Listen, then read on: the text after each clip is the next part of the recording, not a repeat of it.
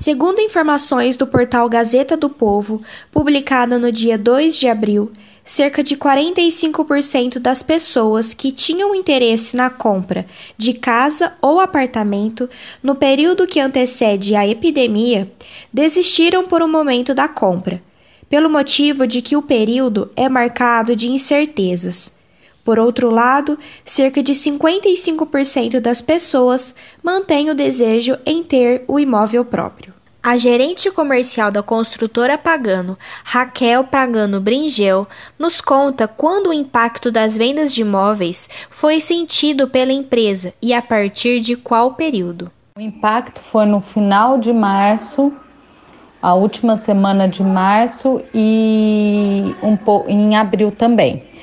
Uh, no final de, da última semana de março, a gente teve impacto em todos os setores, no baixa, média e alta, alto padrão, tá? Em abril, o Minha Casa Minha Vida retomou as vendas, a gente se readecou com a maioria da parte das vendas online, a gente já tinha essa tendência, nós continuamos, uh, intensificamos mais ainda uh, o atendimento online.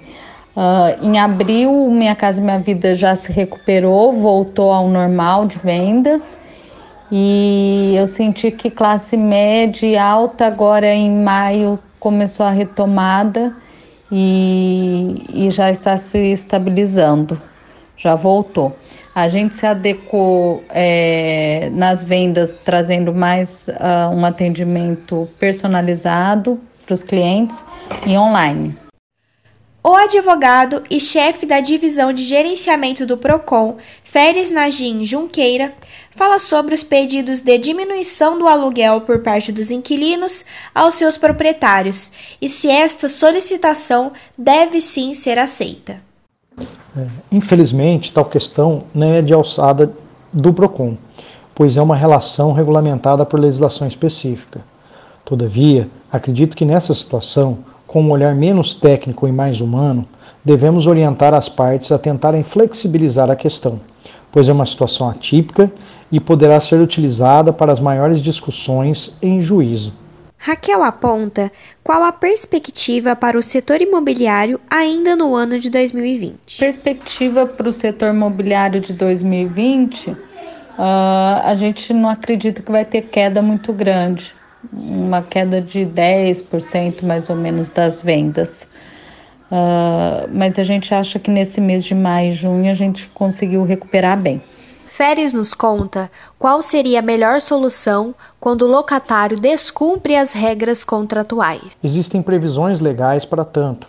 Contudo, nessa situação atual, devemos pautar as previsões na boa-fé, transparência e solidariedade contratual, como princípios que são exigidos no momento, tendo as partes como um principal pilar a parcimônia e o equilíbrio para a aplicação desses princípios. Pode-se dizer que o momento atual é de grandes incertezas. Desta forma, definir qualquer ponto ou dado em específico deverá ser sempre baseado em estatísticas presunçosas. Lívia Macário, para a Rádio Naerp.